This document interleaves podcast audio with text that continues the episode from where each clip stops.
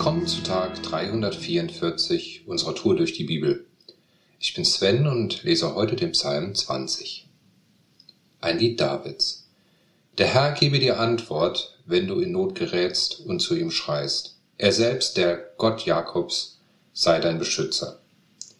Er sende dir Hilfe aus seinem Heiligtum, mächtigen Beistand vom Zionsberg. Er nehme deine Opfergaben gnädig an und freue sich über deine Brandopfer. Er erfülle die Wünsche deines Herzens und lasse deine Pläne gelingen. Dann wollen wir voll Freude jubeln, weil er dir zum Sieg verholfen hat. Den Namen unseres Gottes wollen wir rühmen und unsere Feldzeichen hochheben. Der Herr gebe dir alles, worum du ihn bittest. Nun weiß ich es. Der Herr steht seinem König zur Seite. Aus seinem Heiligtum im Himmel gibt er ihm Antwort. Seine mächtige Hand greift ein und befreit. Manche schwören auf gepanzerte Wagen, andere verlassen sich auf Pferde. Doch wir vertrauen auf den Herrn, unseren Gott. Sie alle brechen zusammen und fallen hin. Wir aber stehen und halten stand. Herr, hilf dem König, erhöre uns, wenn wir zu dir beten. Welch ein schönes Gebet, was man über jemanden beten kann, oder? Gott soll Beschützer sein, er soll Hilfe schicken, er soll die Herzenswünsche erfüllen. Es ist darüber hinaus ein Vertrauensbekenntnis auf den Herrn. Gott lässt uns standhaft bleiben und damit sind wir stärker als unsere Gegner. Amen, oder? Je nach Bibelübersetzung ist der Psalm als ein Gebet oder ein Segenswunsch für den König überschrieben. Wir haben zwar heute in unserer Region keine Könige im klassischen Sinne mehr, werden aber auch regiert. Gott sieht uns auch heute noch in der Verpflichtung, für unsere Obrigkeiten zu beten, sie zu segnen. Jedermann sei untertan der Obrigkeit, die Gewalt über ihn hat, denn es ist keine Obrigkeit außer von Gott. Wo aber Obrigkeit ist, die ist von Gott angeordnet, schreibt Paulus im Römerbrief Kapitel 13.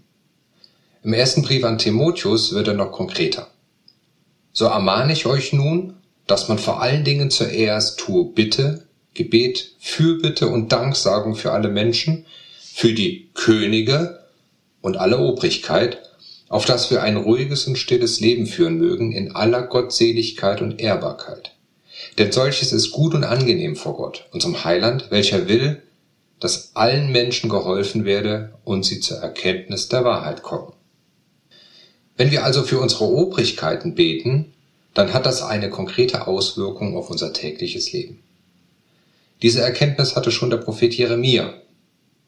Suchet der Stadt Bestes und betet für sie zum Herrn.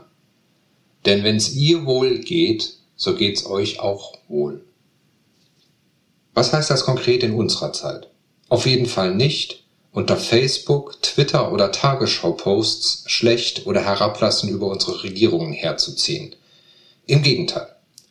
Wir sollen unsere Regierungen segnen, für sie beten. Segnen heißt, etwas Gutes über einen anderen aussprechen, im Gegensatz dazu fluchen, etwas Schlechtes über jemanden auszusprechen. Wir als Christen sind dazu berufen zu segnen, selbst oder gerade unsere Feinde. Wenn du also Einfluss auf Politik haben willst, dann fang doch mal an, für Frau Dr. Merkel und ihre Regierung zu beten. Oder für deine Landesregierung oder für deinen Bürgermeister.